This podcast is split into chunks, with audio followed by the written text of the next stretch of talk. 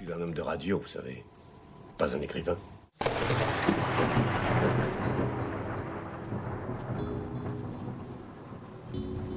Nom de Zeus Le coup de foudre, c'est ça. De 13h à 14h, Georges Verna et son équipe accueillent des passionnés pour vous faire entrer dans leur univers. Coup de foudre, c'est tout de suite sur Prune.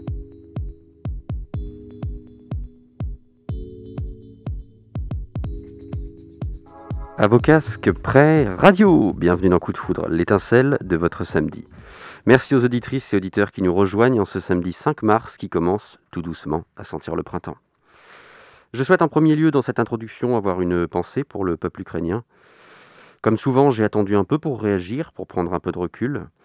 J'ai eu le temps d'entendre autour de moi nombre de réactions enflammées sur le sujet qui escaladent au fur et à mesure. J'ai entendu des théories sur Poutine qui serait mourant et lancerait cette guerre comme une sorte de doigt d'honneur au reste du monde. J'ai entendu que l'Ukraine serait en réalité l'assaillant et non pas la victime, qu'elle l'aurait même bien cherché. J'ai vu sur les réseaux sociaux des diatribes hurlant au dégoût contre les Français qui ne s'indignent pas assez ou qui s'indignent trop. Je pense que quelle que soit notre petite opinion sur le sujet, un peuple souffre, des civils subissent la violence de forces armées, des familles terrorisées font leur bagage et s'enfuient pour ne pas finir sous une bombe. Je pense donc à eux comme s'ils étaient mes amis ou mes voisins, comme si c'était ma ville que survolaient les avions de guerre, et j'espère que le sang arrêtera de couler le plus vite possible.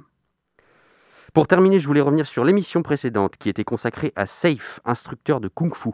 On avait oublié de citer le nom de son club qui est le Sabre et le Rameau. Le club est situé à Chantenay, près de la place Jean Massé. Donc si vous souhaitez découvrir le Kung Fu avec Safe, renseignez-vous sur le site internet Le Sabre et le Rameau ou sur l'Instagram du même nom. Et on enchaîne avec la présentation, comme d'habitude, de l'équipe. D'abord Brian, notre chroniqueur, Globetrotter. Comment tu vas? Bonjour tout le monde. De quoi tu vas nous parler aujourd'hui Tu vas nous emmener en Grèce Oui, aujourd'hui on va partir sur une, sur une île des Cyclades euh, en Grèce, exactement. J'en dis pas plus, euh, surprise tout à l'heure. Merveilleux, j'adore la Grèce. Euh, et puis, euh, à la chronique polar, euh, Roma vous emmènera dans les méandres d'un roman de Fred Vargas. Euh, elle pouvait malheureusement pas être présente aujourd'hui, mais elle reviendra le mois prochain. Et c'est Pauline qui est sur la réalisation aujourd'hui. Salut Pauline. Hello Merci d'être là. Et aujourd'hui, dans Coup de Foudre, nous recevons Patrice Blanc, luthier de guitare. Bonjour Patrice, bienvenue dans l'émission. Bonjour. Euh, pour te présenter en quelques mots, ta passion pour la lutherie s'est déclenchée très tôt, puisque tu as bricolé ta toute première guitare enfant. Un peu plus tard, tu as suivi un stage de musique à Annecy, où tu as ensuite commencé ton activité, avant de partir habiter à Chambéry, puis à Grenoble. Et enfin, en 2007, tu as pris une décision courageuse, venir habiter à Nantes et en quelque sorte repartir de zéro. Tu valides? C'est exactement ça, oui. Eh ben super. On va commencer par euh, une tradition dans Coup de Foudre, euh, le quiz éclair. Donc les règles sont simples, je te pose 12 questions où tu dois choisir entre deux réponses le plus vite possible. Si aucune réponse ne te plaît, tu es libre d'en choisir une autre tant que tu vas vite. T'es prêt? Oui. Alors vitesse ou lenteur? Lenteur. Sucré ou salé? Les deux. Question difficile. Jazz ou folk? Folk. Vote ou abstention? Ah, les deux. Ville ou campagne? Campagne. Mhm. Épicéa ou palissandre? Les deux. D'accord. Thé ou café? Euh, café. Le café. Penser ou vivre? Allez, Ah, vivre. Euh, Chat ou chien? Ça. Mhm, Moi aussi. Jim- Jimi Hendrix ou Johnny Cash? Johnny Cash. Moi aussi. Organisé ou bordélique? Organisé bordélique. D'accord. Et passé ou futur? Futur. Très bien. Et on va commencer l'interview qui n'a d'ailleurs toujours pas de jingle, c'est drôle. Alors on va le faire à la bouche comme d'habitude. C'est l'heure de l'interview avec Patrice Blanc, luthier de guitare. Euh, première question, je le disais, tu as bricolé ta toute première guitare enfant avec ce que tu avais sous la main. Est-ce que tu as passé ton enfance dans un milieu musical qui aurait euh, favorisé euh, cet intérêt précoce? Il y a eu un, personnage effectivement qui a, qui a été une grosse influence, c'était mon beau-père, qui euh, euh, qui était très manuel, qui faisait de la peinture, qui faisait des vitraux, qui faisait de la musique, donc euh, qui avait des perceuses, des outils. Donc euh, j'ai pu, euh, je pense que ça a été une grosse influence euh, sur le, le résultat final. ouais. D'accord, t'as un petit peu grandi dans un atelier, quoi. C'est ça, D'accord. c'est ouais, Euh, plus tard, enfin j'ai commencé à, ça a commencé à 8 ans. On a rencontré mon beau-père, j'avais 8 ans, et euh, donc c'est à, à ce moment-là qu'il y a eu un, un gros changement de de- d'optique, on va dire, de, de focalisation, effectivement. Hum, je comprends. Euh, ensuite, tu as poursuivi ta route avec, donc je le disais, un stage musical à Annecy. Ah, C'est Et pas vraiment ça, excuse-moi. non, vas-y, je t'en prie. Euh, en fait, euh, j'étais euh, ap- après la, la troisième, je me suis un peu retrouvé, j'étais un peu cancre à l'école. On savait pas trop quoi faire de moi et on m'a mis dans, on, on- on m'a fait faire un BEP commerce. Et dans un dans, dans le cadre de mon BEP, il fallait que je fasse des stages et j'avais choisi un magasin de musique pour faire euh, mon stage de vente en fait. D'accord. Voilà. Et c'est là que j'ai entendu le mot luthier pour la première fois. D'accord. Donc, c'était pas spécifiquement relié à la musique, c'était pas relié à la musique, ouais. Voilà. à la c'est base. D'accord, je comprends. Et euh, donc, ce stage, en fait, tu, nous le disais, tu découvres le mot luthier qui résonne, quoi. Euh, c'est un peu la naissance de ton coup de foudre, en fait, pour, euh, pour ton métier. Ah, c'est exactement. je, revois le, lieu, l'endroit, la lumière. ça a été exactement ça. Ça a été ça a résonné énormément. Et j'ai dit, ben voilà, j'ai entendu le mot et dans la seconde, j'ai dit, ben, je sais ce que je veux faire comme métier. D'accord, coup de foudre instantané. Ouais, instantané. ouais. Ah, j'aime Mm. beaucoup cette idée-là, comme la, la fou- vraiment la foudre qui s'abat. C'est ça. Tu sais, euh, C'était pas il n'y avait pas le choc, le bruit et les, les Mm. grondements et tout ça, mais euh, ça, ça a été, euh, c'est ça, ça c'est pénétré profondément, effectivement. Comme la foudre peut pénétrer un arbre, euh, voilà, c'est le, deux. l'image. ouais. Mm. Euh, et puis donc cinq ans plus tard, en 1982, je suis désolé, on va un peu vite, mais je suis obligé, on n'a pas beaucoup de temps. euh, tu ouvres ton premier atelier de lutherie à Annecy, C'est ça. et tu sembles admettre volontiers que c'était quand même une époque assez difficile pour toi, entre les charges, les commandes, parfois trop nombreuses ou pas toujours à ton goût.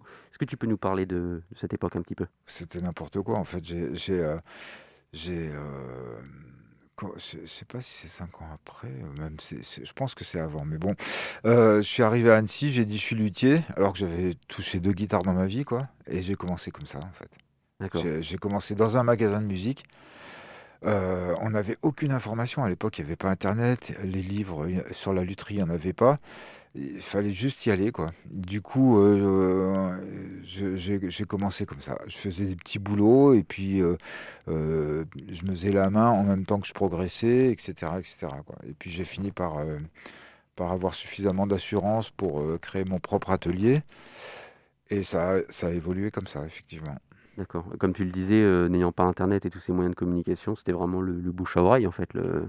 Si les gens parlent un petit peu de, de votre de l'activité, de votre Alors guitare, moi, euh, c'était pas mon problème, c'était pas de me faire connaître, c'était d'apprendre. d'apprendre le métier, oui. d'apprendre le métier. Oui, maintenant, maintenant euh, quand, on veut, quand on a un problème technique, on pose la question à Google, la réponse, on en a, on en a 50. Oui, c'est vrai. C'est peut-être même euh, au point où il y en a peut-être des fois trop de réponses. Mais nous, on n'avait pas ça. C'était, euh, j'avais trouvé un bouquin en anglais sur la lutherie où on avait quelques images.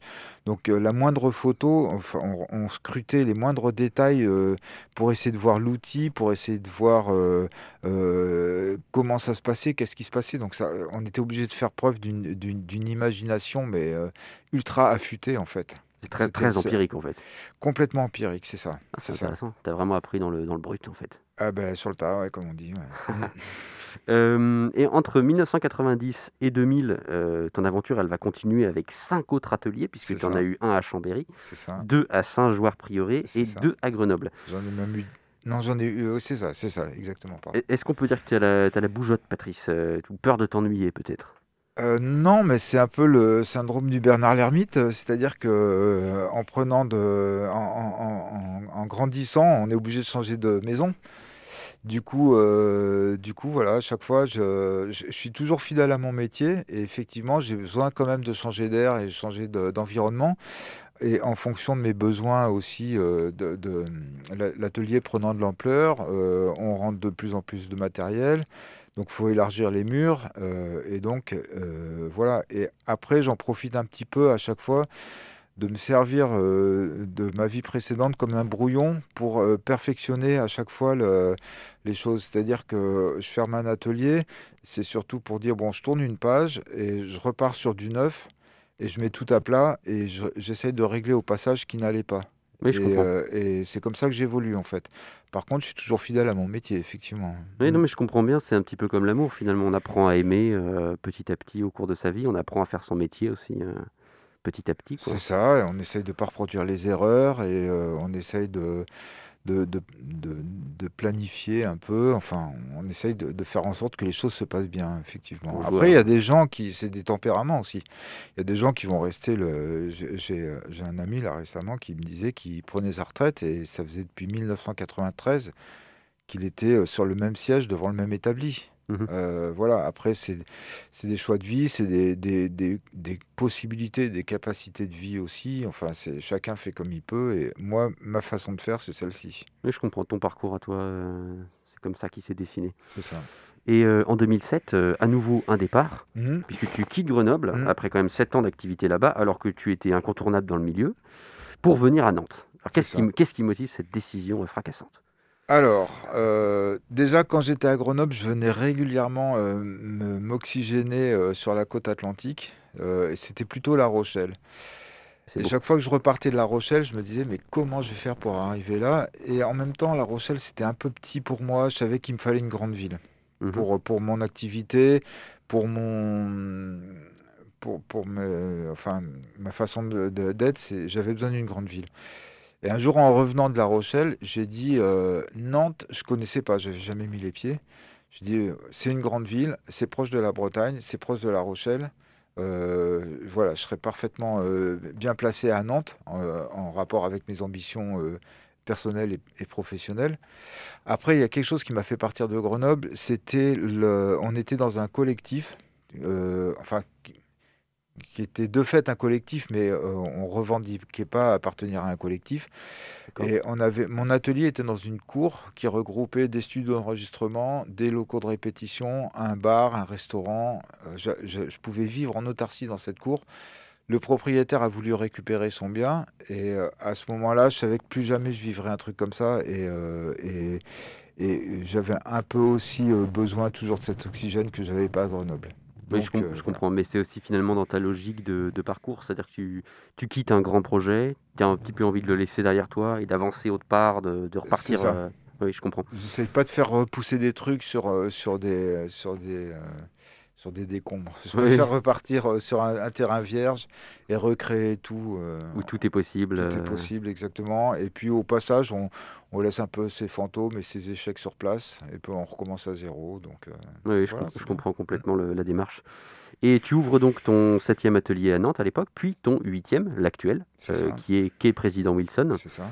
Euh, après 15 ans de vie ici, euh, j'en conclus que tu es tombé suffisamment amoureux pour ne plus vouloir partir? De la ville, je veux dire? Oh, bah là, déjà, j'ai plus l'âge de bouger. Donc, c'est sûr que je partirai pas de la région. Euh, sauf euh, cas de force majeure. Enfin, encore, je vois même pas ce que ça pourrait être. Euh, là, là j'aurais plus le courage de recommencer à zéro. J'avoue franchement que là, c'est pas possible. Et très étonnamment, j'ai, Nantes, c'est la ville sur- dans laquelle je suis resté le plus longtemps de toute ma vie. Et, Mhm. et c'est là où c'est passé le plus vite. D'accord Donc c'est très étonnant, euh, c'est un, un peu métaphysique comme expérience, mais euh, euh, voilà, je me- je m'en suis pas rendu compte. Et un jour, j'ai dit, mais je, je- je n'ai jamais habité aussi longtemps dans une ville. Mhm. Donc quelque part, euh, je me dis c'est bien comme ça, et je ne l'ai pas vu venir, et c'est bien comme ça. Oui, je comprends à nouveau, je, je comparerais peut-être ça à l'amour finalement, quand ça, on est avec une femme ou avec un homme, et puis qu'on se dit, bah, tiens, j'ai pas l'impression que ça fait 5 ans, j'ai pas l'impression que ça fait 10 ans, c'est peut-être que c'est le bon ou la bonne finalement. Peut-être, peut-être. et puis ça se passe, euh, on- même si c'est pas un fol amour, Mhm. euh, c'est peut-être pas plus mal aussi.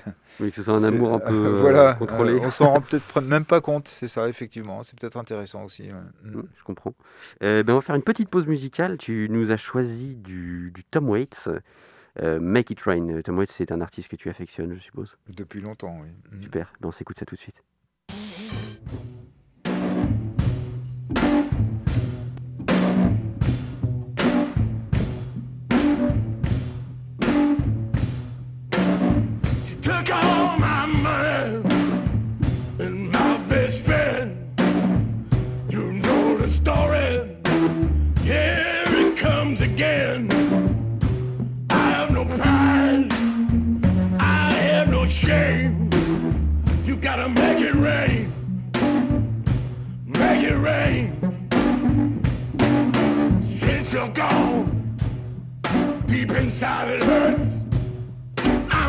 I'm sad guest on this dark earth. I wanna believe in the mercy of the world again. Make it rain. Make it rain. Night's too quiet, stretched out alone. I need the whip of thunder and the wind's dark moan.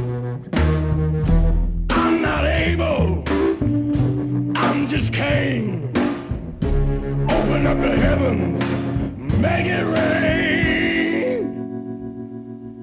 I'm close to heaven, crushed at the gate. Sharpen their knives on my mistakes.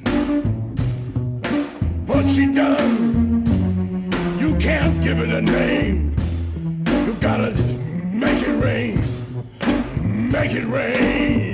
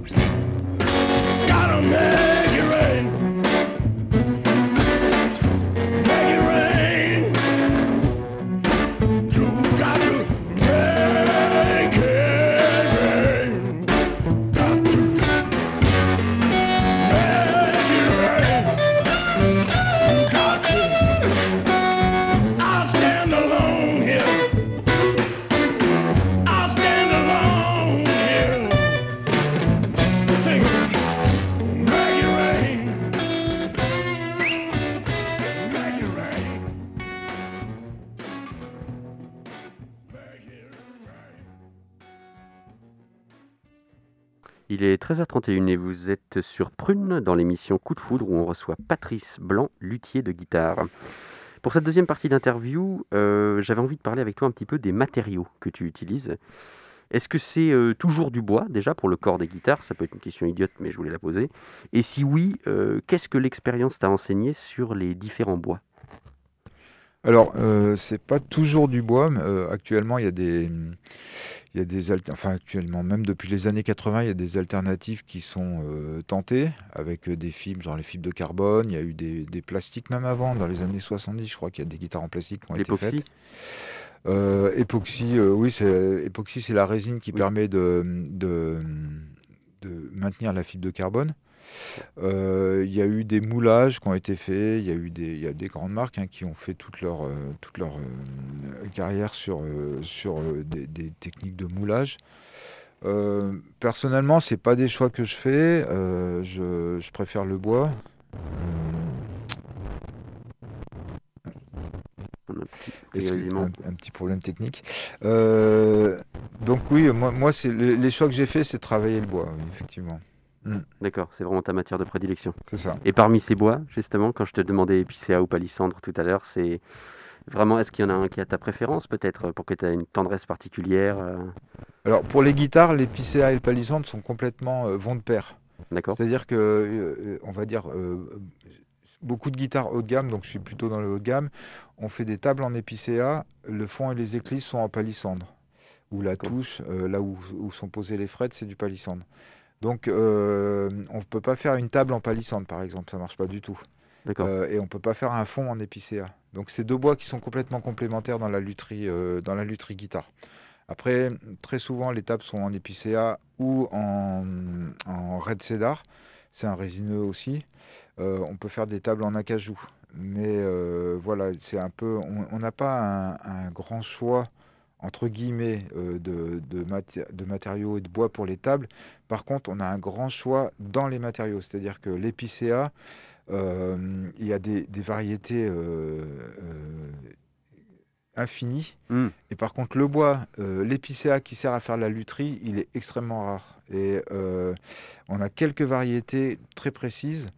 Et même chaque variété doit être traitée très précisément pour être propre à la lutherie. Ah oui, d'accord. Donc Mm. c'est pour ça que je, le, je voyais aussi sur ton site, tu parlais beaucoup de contraintes et de trouver de la liberté dans les contraintes. Là, tu as pas mal de contraintes parce que tel bois sert à faire telle chose, mais après, avec tel bois, comme tu as beaucoup de variétés, tu peux finalement quand même t'exprimer créativement euh, pas mal, quoi. Bah, disons que euh, si je prends par exemple, euh, on va dire euh, un, un épicéa, l'épicéa que je connais bien et que je maîtrise, c'est l'épicéa des Dolomites. C'est pas parce qu'il est des Dolomites que c'est un très bon épicéa de lutherie. S'il a mal poussé, s'il a mal été débité, s'il a mal été séché, c'est une catastrophe. Donc moi, quand je vais euh, chercher des tables pour mes guitares, par exemple, je vais en Italie, je passe une journée dans un entrepôt où il y a des millions de tables et j'en soulève des milliers et j'en ramène 10. C'est-à-dire que les critères de sélection sont hyper pointus, hyper poussés. Euh, et ils sont personnels aussi. Chaque luthier a sa façon de choisir ses tables en fonction du son qu'il veut obtenir. Donc moi, mon expérience fait que je me dirige vers tel type de table parce que je sais que ça marche et je prends pas de risque Oui, par comprends. rapport aux sonorités que j'ai obtenues. D'accord. Donc c'est vraiment de la sélection très très précise et, et comme tu disais, pour faire de la guitare finalement de luxe, de qualité, bah, c'est normal que la sélection soit drastique, quoi. C'est ça, Bien sûr. C'est pareil pour la cuisine d'ailleurs, comme tu disais. comme tout. Euh, tu as une préférence, toi, pour les modèles folk, jazz et électrique euh, traditionnels. Et je suppose qu'il y a pas mal de câblage à faire à l'intérieur. Est-ce que être luthier, c'est aussi maîtriser ça, l'électronique? Euh, je dirais que l'électronique en guitare, elle est quand même relativement sommaire. On est, on est sur des électroniques passives, c'est-à-dire que c'est plus des filtres qui coupent euh, un son.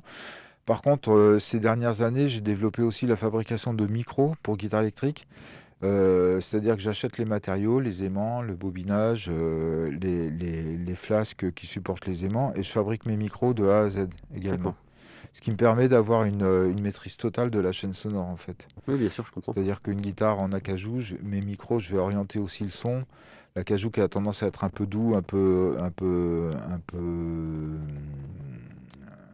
Je trouve pas le mot, mais voilà, je peux, en fabriquant le micro, euh, contrecarrer ou l'accompagner vers une sonorité. Hmm, oui, je comprends. C'est-à-dire que tu joues avec les contraintes, encore une fois, du bois, en contrebalançant avec le micro pour trouver cette harmonie euh, de son. C'est ça, c'est ça. ah, c'est intéressant.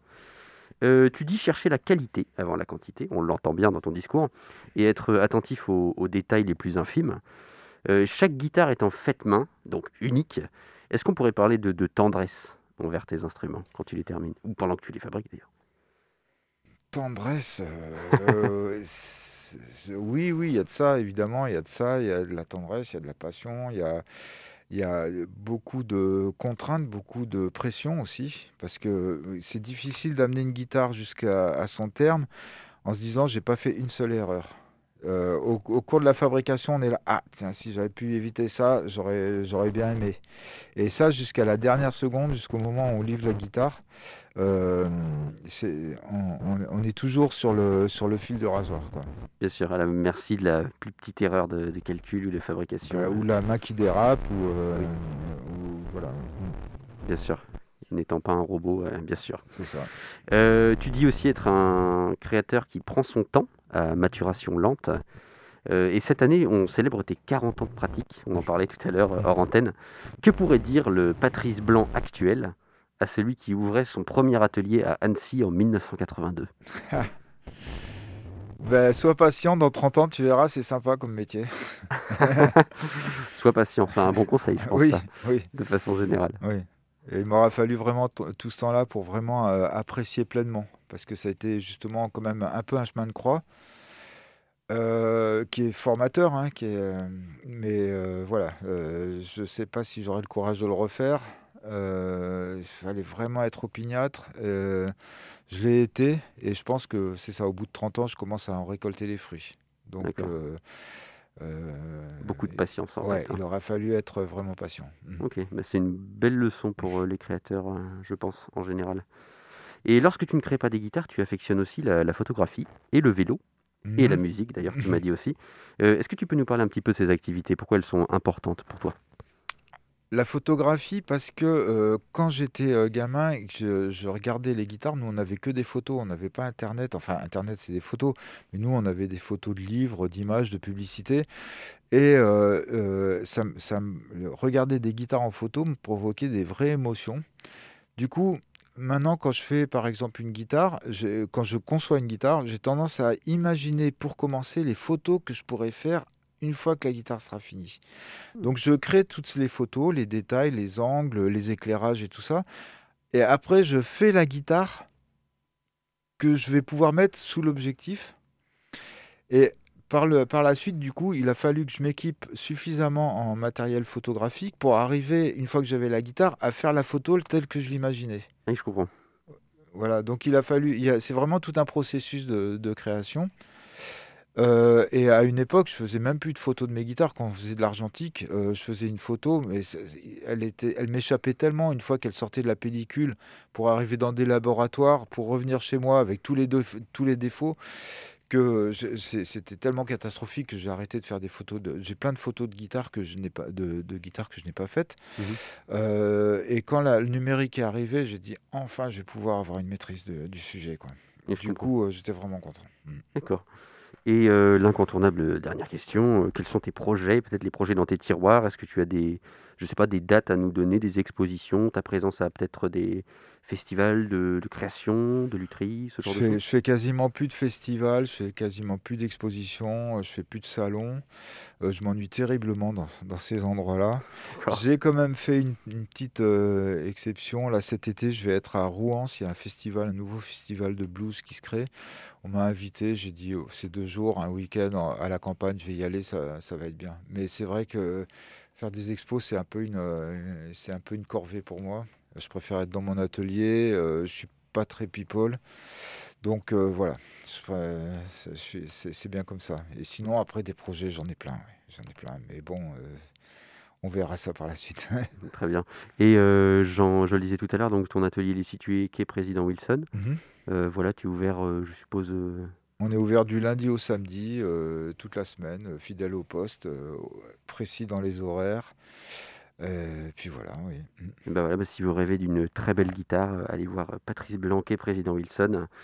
Euh, merci Patrice d'être venu nous, nous voir à coup de foudre. Merci. Et puis juste, pour, je précise aussi, on a parlé création, mais moi, une grosse partie de mon métier, c'est aussi de faire de la réparation et de l'entretien de guitare. D'accord. Voilà. Donc si on t'amène une guitare cabossée, euh, C'est ça, ou à régler, ou à réparer, ou on, on est là pour ça. très bien, bah, c'est noté.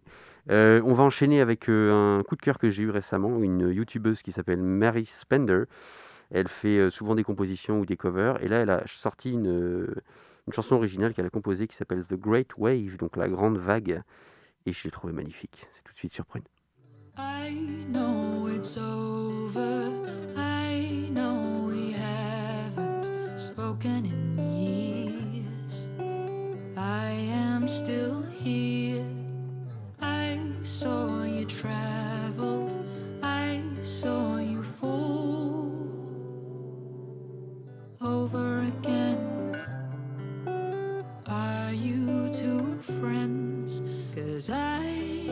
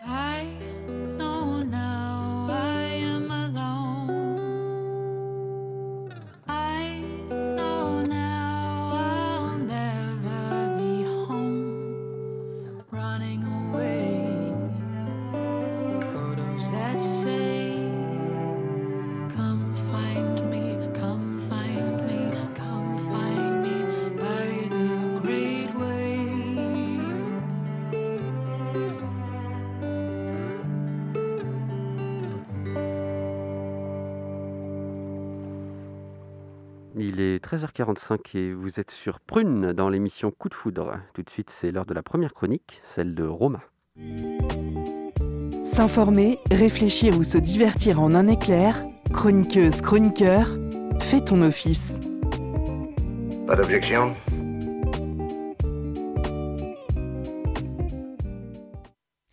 Bonjour à toutes et à tous. Je suis heureuse de vous retrouver dans Coup de foudre pour une nouvelle chronique polar. Je m'appelle Roma, j'aime les enquêtes, les énigmes et les mystères, et aujourd'hui je vais vous parler de L'homme au cercle bleu de Fred Vargas. Il s'agit du premier roman où apparaît le commissaire Jean-Baptiste Adamsberg, personnage solitaire, rêveur et incompris de ses collègues. Il détonne par sa manière de travailler à l'envers et de focaliser son attention là où personne ne l'aurait fait. C'est le cas quand, sur les trottoirs de Paris, sont découverts des cercles dessinés à la craie bleue accompagnés d'une phrase Victor, mauvais sort, que fais-tu dehors? À chaque fois, les cercles contiennent un débris, un objet insolite, et personne n'y voit un danger quelconque, sauf Adamsberg. Et il a raison car un jour, c'est une femme égorgée qu'on retrouve à l'intérieur. Reste à savoir si l'assassin est l'auteur des dessins ou si c'est un opportuniste qui utilise ce fait divers comme couverture. Question plus épineuse qu'il n'y paraît. J'ai bien apprécié la lecture de ce polar. Le plus amusant reste le personnage principal, Adamsberg. Il a l'air de flotter comme si la réalité lui importait peu, et ses méthodes sont loin de ressembler aux enquêtes traditionnelles. Il laisse les choses se faire, en quelque sorte, ce qui laisse la porte ouverte à tous les imprévus. J'aime également les quatre autres personnages. Danglars, l'inspecteur et père célibataire qui, lors des conciliabules avec ses enfants, fait des pronostics en buvant du vin. Charles, l'aveugle beau qui a perdu goût à la vie. Clémence, la vieille romantique qui collectionne les petites annonces à la recherche de l'âme sœur. Et pour finir, la plus suspecte d'entre tous, Mathilde. Scientifique spécialiste de la vie sous-marine qui occupe ses soirées à prendre des inconnus en filature. Le style est souvent simple et concret, alternant avec des passages plus littéraires utilisant de jolies métaphores. On y ressent la personnalité d'Adamsberg, qui succombe aux rêveries, puis se fait rattraper par la réalité du terrain. Néanmoins, j'ai eu du mal à accrocher pleinement à l'histoire, car l'intrigue s'étire et beaucoup d'éléments restent flous. Comparé à d'autres, Vargas, comme la trilogie des évangélistes, que j'ai découverte il y a quelques mois et dévorée, L'homme au cercle bleu n'est pas mon préféré. L'auteur semble encore chercher le personnage du commissaire, tout comme celui de Camille, l'élu de son cœur, qui reste un fantôme tout du long. Le lecteur reste donc sur sa faim, on retrouve malgré tout bien l'univers propre à Vargas, mélange d'intrigue, de poésie et d'imaginaire farfelu. J'espère que mes impressions vous auront donné envie de découvrir L'homme au cercle bleu de Fred Vargas. C'était Roma. Merci de m'avoir écouté et je vous dis à dans un mois. Merci Roma. Bon, elle ne pouvait pas être là pour euh, raison professionnelle, elle travaille en ce moment, mais euh, merci d'avoir euh, fait quand même acte de présence par ta voix. Et tu nous as choisi une chanson de Janis Joplin, la grande Janis Joplin, Me and Bobby McGee. C'est tout de suite.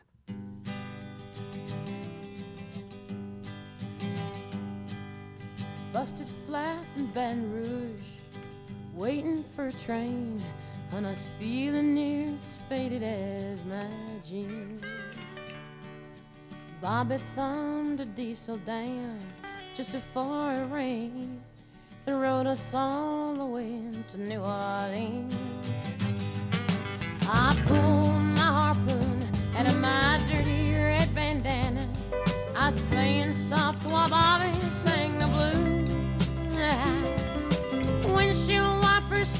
time. I was holding Bobby's hand in mine. We sang every song that Javi knew. Freedom's just another word for nothing left to lose. Nothing. I mean, nothing, honey,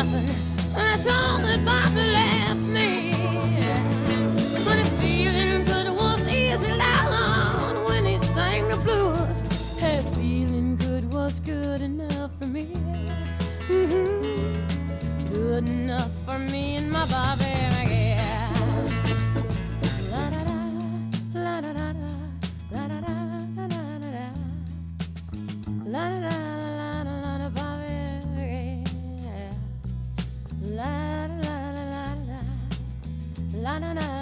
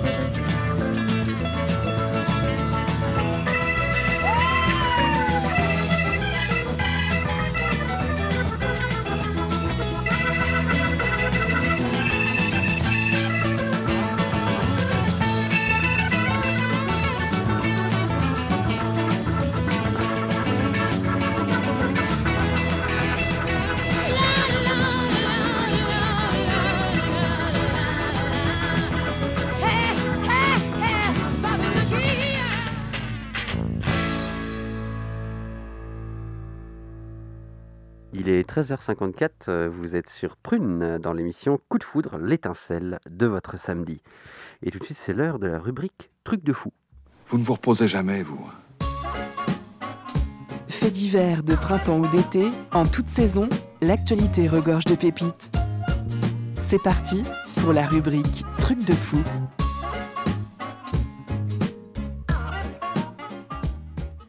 Alors l'idée derrière Truc de fou, elle est très simple, c'est simplement qu'on parle ensemble, toute l'équipe, de façon chorale, de quelque chose qui nous est arrivé récemment, un événement qui nous a enthousiasmé, euh, je sais pas, une expo, un cinéma, un resto, un livre, n'importe quoi. Aujourd'hui, comme on n'a pas beaucoup de temps, parce qu'on a des petits soucis techniques en début d'émission, on va simplement donner la parole à Brian qui voulait nous parler d'un concert, je crois. Oui, c'est ça, exactement. J'ai eu la chance, euh, il y a quelques jours, euh, même la semaine dernière, d'aller voir Orelsan en concert à Rennes. Et, euh, et voilà, je voulais partager un petit peu ce moment euh, assez brièvement euh, pour vous dire que voilà, si vous avez l'occasion d'aller le voir, franchement, la scénographie est incroyable. Il revient sur, voilà, il fait pas forcément la promotion que de son dernier album, mais il revient sur des morceaux qu'il a eu, qu'il a, créé à l'origine, enfin quand il a commencé à grandir. Et, voilà, scénographie incroyable, moment moment moment passionnel. Et, voilà, je vous le conseille. Je sais qu'il revient, de mémoire, il revient à Nantes euh, en novembre prochain. Je crois que les billetteries viennent d'ouvrir il y a quelques jours de mémoire. Euh, donc voilà, pour ceux qui sont intéressés, voilà, je, je vous le conseille, euh, je vous le recommande même vivement. On a beau être qu'en mars, effectivement, pour un concert en novembre, euh, pour Orelsan, à mon avis, il faut se dépêcher. Et exactement, ouais, les, les places, euh, les places se vendent en même pas une semaine, si ce n'est une journée. Donc Et oui. euh, voilà. Et oui, c'est le, le drame des grands artistes. Euh, bah écoute, comme tu as été très très vite, moi aussi je vais vous partager ce que j'avais prévu. Ça a été ma redécouverte d'un poète qui est complètement inconnu, un poète canadien qui s'appelait Hector de Saint-Denis Garneau. Le nom est long. Poète canadien qui a vécu une vie malheureusement assez brève, hein, puisqu'il est mort vers 30 ans. Euh, mais il fait partie de ces écorchés vifs euh, injustement oubliés dans l'histoire de la poésie. Il a publié un seul recueil, Regards et Jeux dans l'espace, qui est donc composé notamment de poèmes sublimes sur la nature, euh, très tournés vers la contemplation, l'amour des arbres et du vent, et surtout habité par l'urgence de vivre. Il n'était pas en très bonne forme, malheureusement, physiquement. Voilà, il s'appelait Hector de Saint-Denis Garneau. Son livre, il est trouvable gratuitement sur le net en PDF, donc Regard et Jeux dans l'espace. Et si vous êtes euh, amateur ou amatrice de poésie, ben, je vous le recommande chaudement. Voilà, c'est très beau. Et on se fait à nouveau une petite pause musicale avec cette fois-ci le choix de Pauline, Ogun Afrobeat euh, Resurrection. C'est euh, un petit coup de cœur que tu as en ce moment, euh, Pauline, peut-être? Euh, ouais, totalement. euh, J'aime beaucoup le, le. Je peux pas qualifier ça de redeem vu que c'est pas c'est pas du reggae, mais euh, il y a, y a des, petits accords qui reviennent euh, qui reviennent pas mal de fois dans le morceau et euh, je les trouve super agréables et euh, c'est un groupe d'afrobeat qui fait qui mélange aussi un petit peu. euh, avec de, de la cumbia et des sonorités euh, latines. Ça s'entend pas forcément dans ce morceau-là, mais du coup, je conseille, euh, je conseille vivement d'écouter le, le reste de leur, euh, de leurs morceaux. Enfin, moi, en tout cas, gros coup de cœur sur ce groupe en particulier. Enfin, mon dernier coup de cœur sur, euh, concernant l'afrobeat, en tout cas. Super, c'est parti.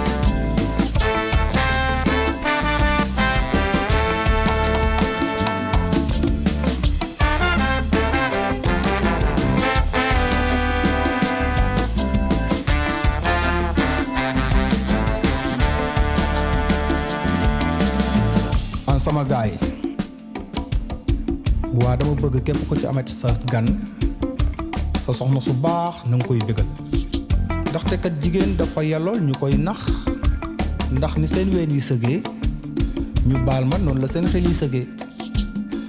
Moo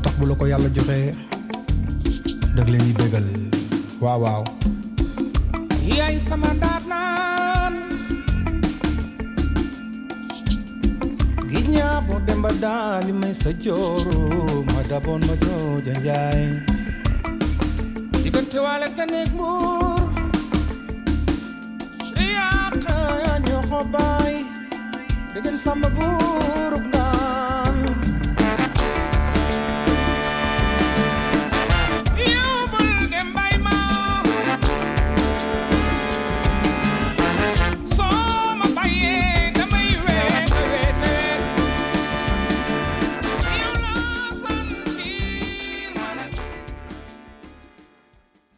Il est 14h02, vous êtes sur Prune dans l'émission Coup de foudre.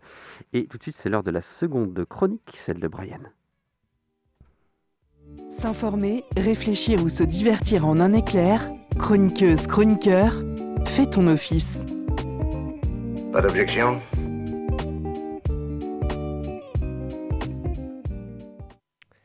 Salut tout le monde, c'est Brian. Aujourd'hui, nous continuons notre tour du monde. Je vous emmène en Grèce et plus précisément dans une île des Cyclades qui, selon moi, est la plus belle, Amorgos.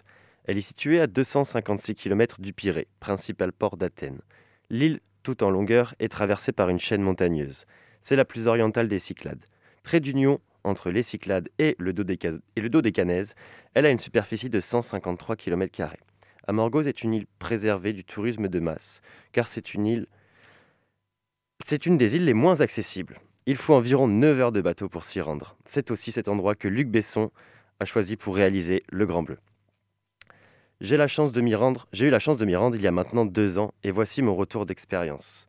Une des meilleures façons de découvrir Amorgos est d'emprunter le sentier de transhumance, partant d'Egliani au nord jusqu'à Morgos dans le sud. Cette randonnée est classée comme difficile. Nous comprenons vite pourquoi, les montées sont rudes.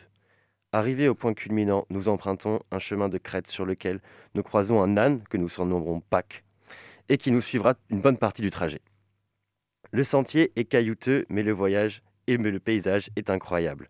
Au bout de quelques heures de marche, nous découvrons un monastère troglodyte, tout blanc, perdu au milieu de la montagne. Nous nous demandons qui a construit ce monument ici, car l'accès est vraiment difficile. La randonnée se termine sur une plage de galets surplombée d'une chapelle blanche où nous découvrons avec stupeur le lieu de tournage du film Le Grand Bleu. C'est incroyablement beau. La faune et la flore marine sont aussi belles que le paysage. Plus au sud de l'île, accessible en voiture ou en stop, on trouve une autre plage emblé- emblématique, le Liveros, avec l'épave de l'Olympia à une dizaine de mètres sous la mer. Cette épave d'origine chypriote s'est retrouvée célèbre grâce à la scène mythique du Grand Bleu où Jean Reno va sauver un plongeur bloqué dans cette, dans cette épave. Vous l'aurez compris, Amorgos est paradisiaque et surtout préservé du tourisme de masse. Les paysages sont dignes de grands films, la population locale très accueillante et la nourriture excellente, surtout la feta. Après en avoir visité déjà quelques-unes, pour moi, Amorgos est la plus belle île des Cyclades. J'espère que mon coup de foudre pour Amorgos aura suscité votre intérêt. Merci de m'avoir écouté. On se retrouve dans un mois pour la découverte d'une autre partie du monde. À bientôt Vous pourrez aussi retrouver le podcast de l'émission sur le site de Prune, www.prune.net, ainsi que sur Spotify, Apple Podcast, Google Podcast et sur ma chaîne YouTube Georges en Poésie. Portez-vous bien, attrapez la foudre et à dans un mois.